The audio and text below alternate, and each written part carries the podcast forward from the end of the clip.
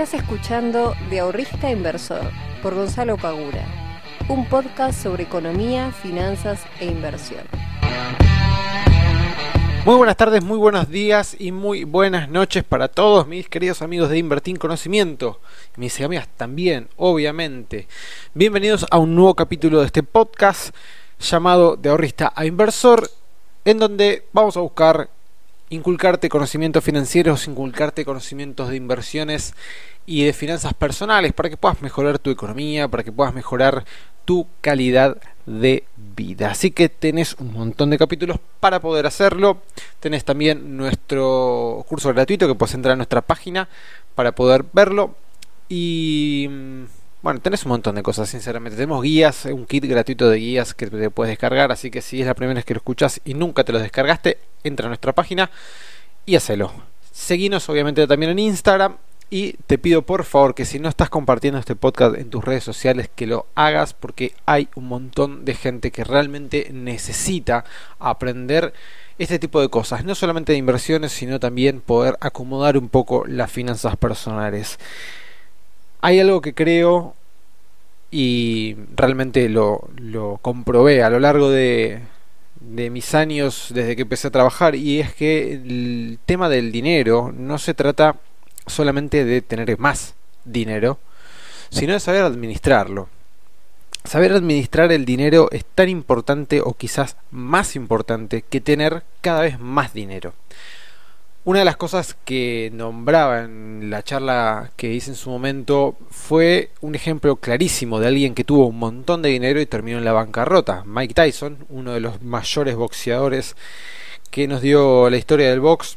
Yo no soy fanático del box, pero he visto muchas de sus peleas y realmente era una bestia.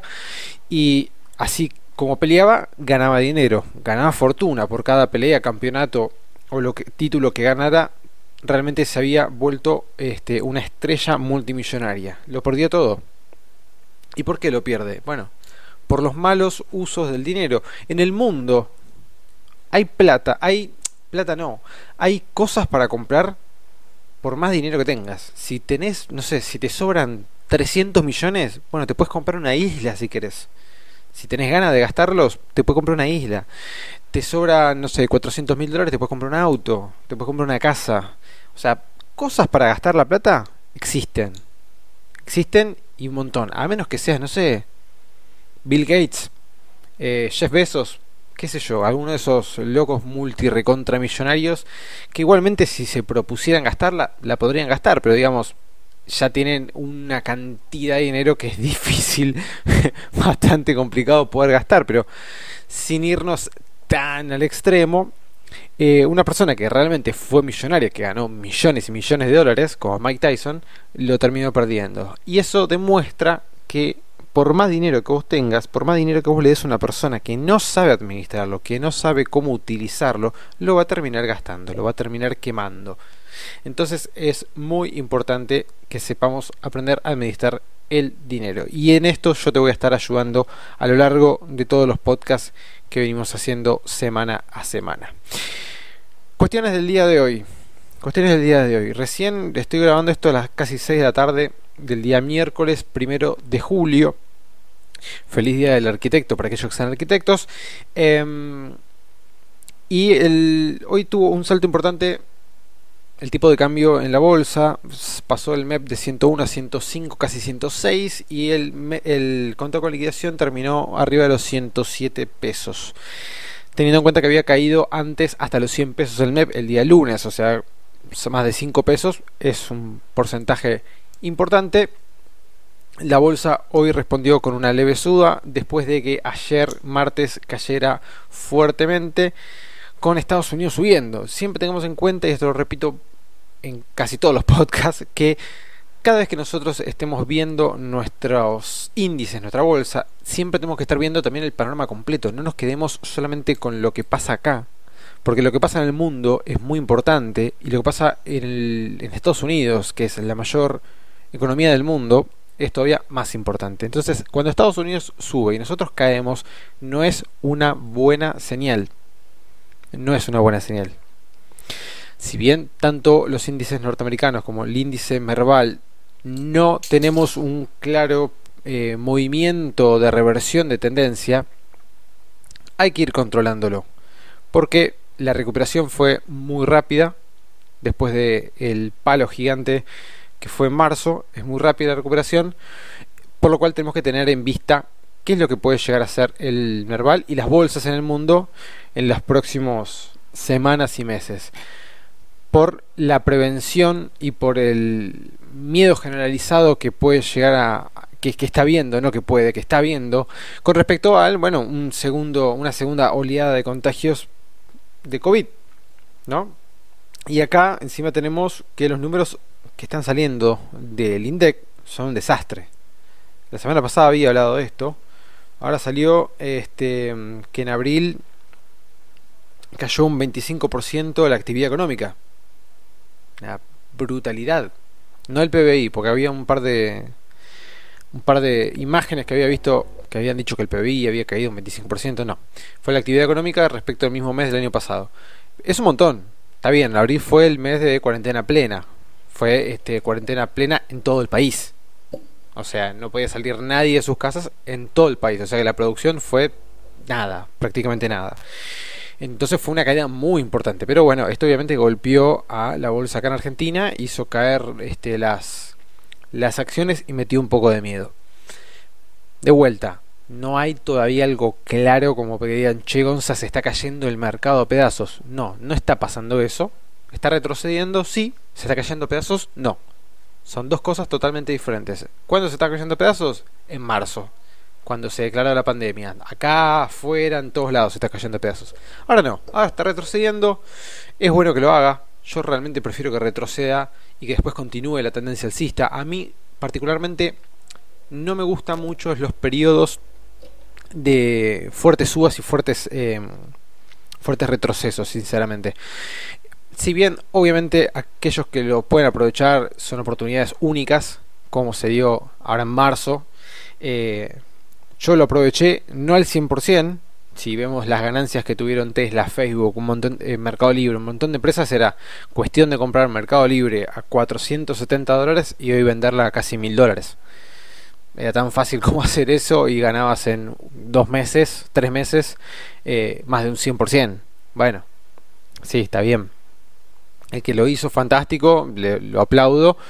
Yo no lo hice, vengo realmente por lo menos este, estos primeros seis meses con un rendimiento que me tiene bastante contento, que ronda el, ah, no me acuerdo de memoria, pero creo que era 60% en pesos, 100 dólares era el 30 y pico, no sé, una cosa así, así que está bastante bien. Eh, pero yo prefiero que sean movimientos más, más leves, ¿no? Que tenga todo como una que la bolsa sea como, como si estuvieses bailando, ¿no? Como si esto subiera a poco, cayera y esto fuera haciendo un movimiento más suave. A mí particularmente me gusta más ese tipo de movimientos que los movimientos tan abruptos, porque siempre que se genera un movimiento abrupto después hay un movimiento contratendencial con la misma fuerza y generalmente con el mismo volumen. Entonces, em, esos movimientos son los que lamentablemente hacen ricos a los más ricos y más pobres a los que ya eran pobres. Eh, o, el que tenía unos pesos, unos dólares ahorrados y los puso en la bolsa y se comió toda la baja y bueno, nada, hoy seguramente vendió encima porque eso es lo que pasa, ¿no? El, menos experimentado, cuando ve semejante baja, termina vendiendo.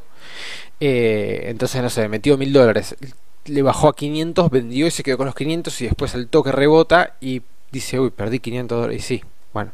Entonces, eh, son esas cosas que a mí no me gusta. Pero bueno, son las reglas del juego y hay que jugarlo como nos toquen. El miércoles de la semana que viene Sí, el miércoles de la semana que viene a las 7 de la tarde vamos a estar haciendo un vivo por Instagram este, con Martín. Martín es un, un muchacho contador. Este, y estuvimos charlando y nos pareció interesante que podíamos hacer un, un, vivo por Instagram. Él este, es contador en el estudio Bainsman. Creo que lo estoy pronunciando bien. Sí, Baseman. Este, y vamos a hacer un vivo Vamos a hacer un vivo el día miércoles, así que lo que quiera participar, bienvenido sea. Vamos a estar hablando sobre algunas cuestiones básicas sobre cómo empezar a, invertir, que hay que tener en cuenta y demás cosas. Bien, en el día de hoy vamos a estar eh, hablando sobre acciones. Ya que estoy hablando sobre acciones, vamos a seguir hablando sobre acciones, sobre qué tener en cuenta al momento de comprar acciones. Dicho sea de paso, hoy estaba viendo y hablando ya sobre la gran suba Tesla. Increíble la suba que tuvo Tesla.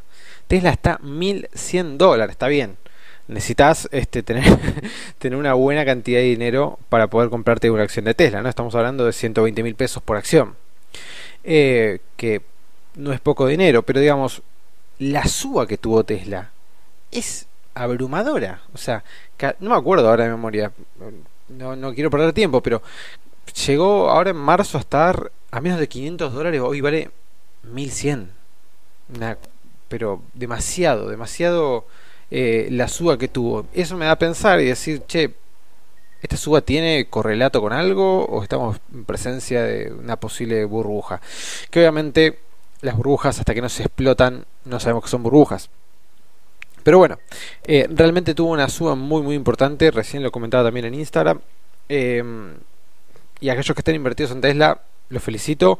Y los que no estén invertidos pero lo están viendo, si van a invertir en Tesla con máximos históricos después de un rebote semejante como el que hizo, lo único que les digo es tengan cuidado.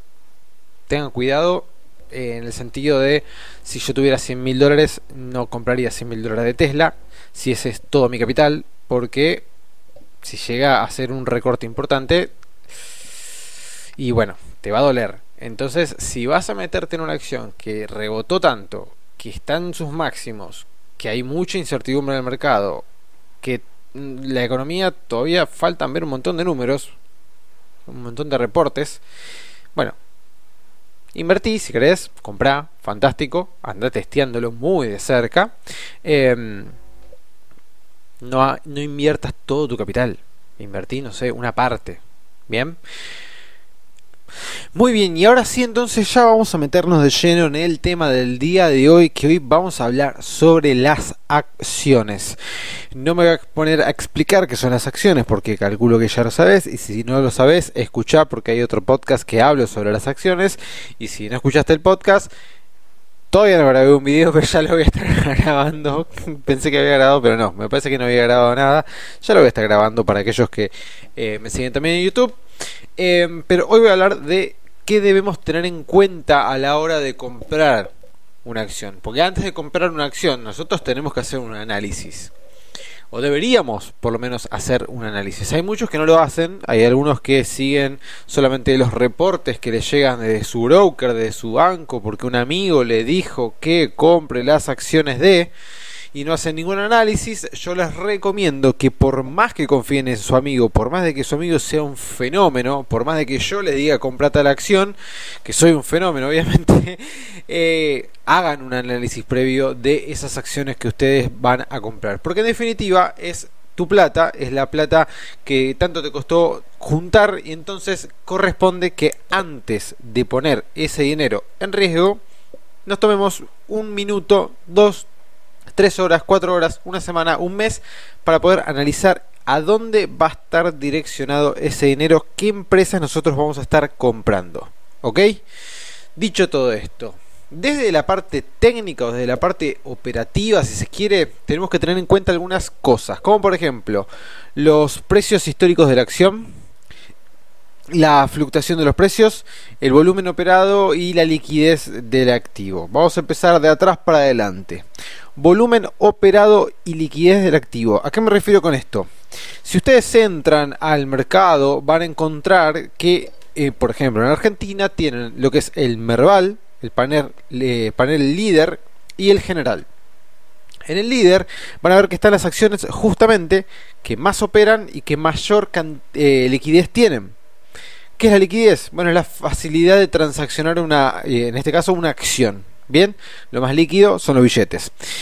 Eh, y el volumen operado, cuanto más volumen tenga una acción, más fácil para nosotros va va a ser poder salir.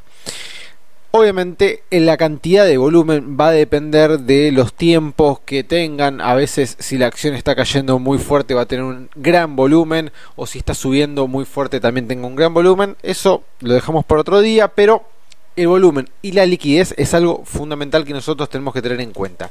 Por más de que vos vayas a invertir, no sé, 15 mil, 10 mil pesos, bueno, tenés que tener en cuenta el volumen porque si vos te metes en una acción del panel general en la cual no tenés una liquidez este, importante, cuando quieras salir de esa inversión te va a costar mucho te va a costar mucho porque capaz no encontrás la contraparte del otro lado que te quiere comprar el precio que vos estás queriendo y ahí vas a entrar en la trampa, en la famosa trampa de liquidez. Así que punto número uno, tené en cuenta la liquidez, es súper importante. Punto número dos, la fluctuación de precio, lo que es la volatilidad. La volatilidad, como ya sabemos, es la dispersión de los precios. Si un precio está subiendo y bajando constantemente, dando muchos saltos, es un activo muy volátil. Ahora, si un precio va subiendo o bajando de manera constante en el tiempo, de una manera mucho más plana si se quiere, es un activo menos volátil.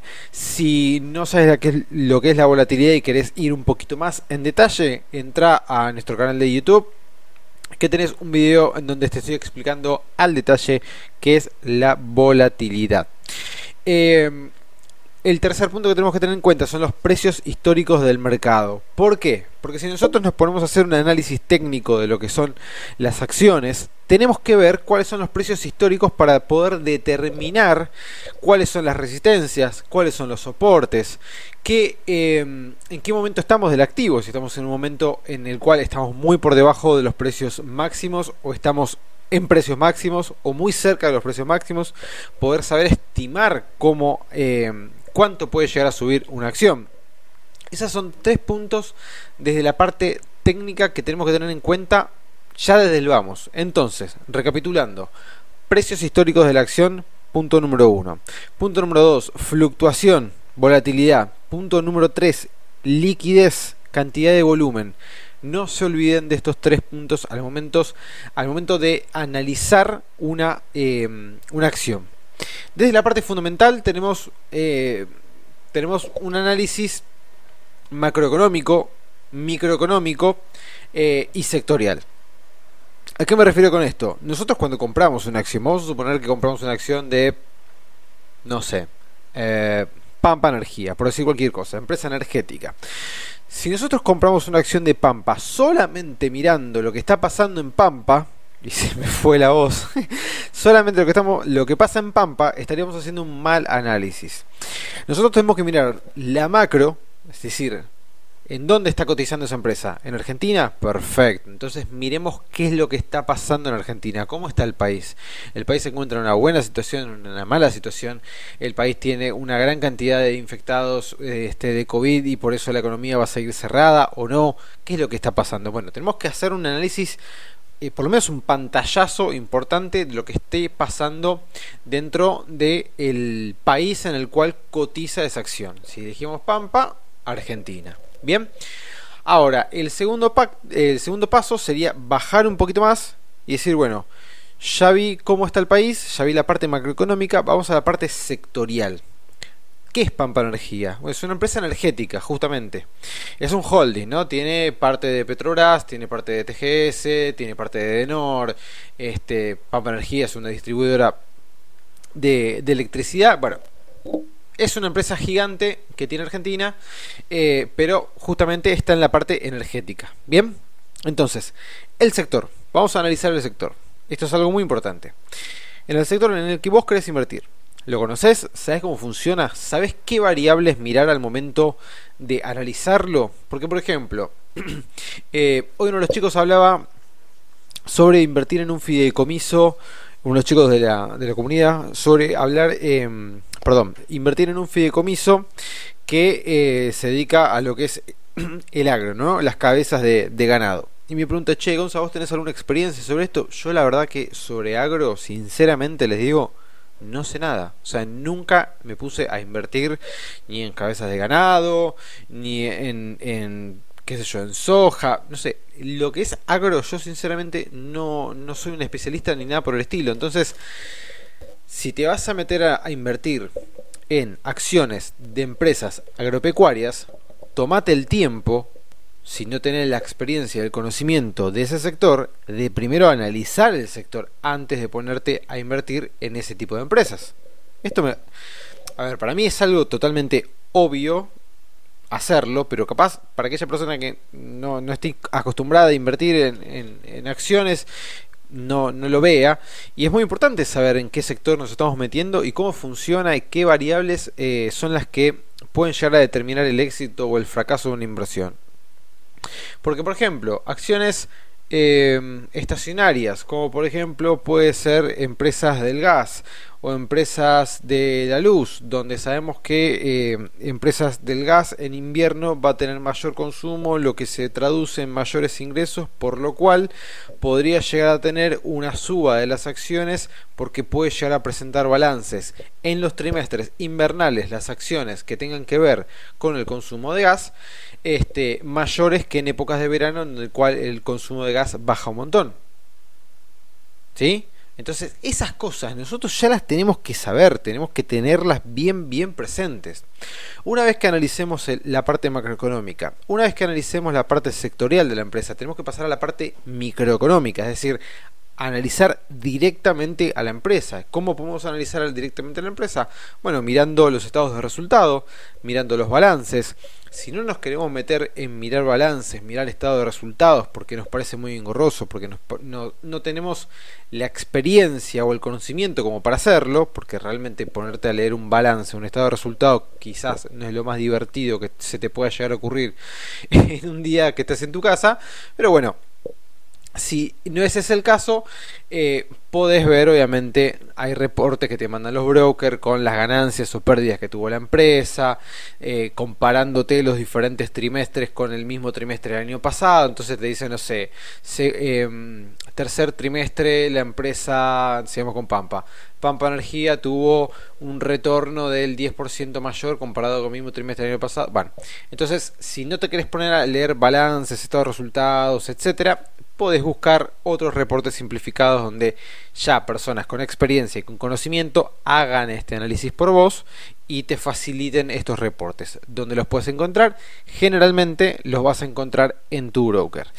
Eh, si no los tenés, fíjate a ver si hay algún broker que no sea el tuyo que te los pueda eh, dar. Acuérdense que ustedes pueden abrirse cuentas comitente con todos los brokers de Argentina si quieren.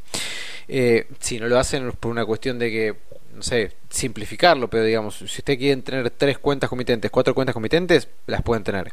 Entonces, si, no sé, quizás te abriste una cuenta comitente en Balance, pero te gustan más los reportes de invertir online, o te gustan más los reportes de Bull Market, no sé, eso fíjense ustedes, pero digamos, si no lo querés hacer vos, puedes buscar alternativas. Obviamente ya estás delegando una parte del análisis, pero bueno, está bien que se lo delegues a un profesional si vos crees o te sentís o sabés que no tenés la experiencia como para poder hacerlo de una manera bien profesional.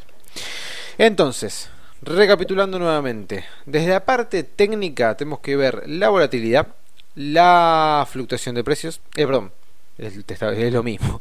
El volumen operado, la volatilidad y eh, los precios históricos. Y de la parte fundamental tenemos que ver el análisis macro, el análisis sectorial y el análisis de la empresa.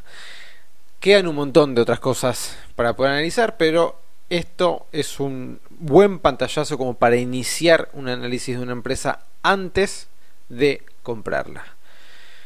Como siempre, les agradezco muchísimo acompañarme en este podcast y en todos los podcasts. Les mando un fuerte abrazo, que tengan una buena semana. Chao.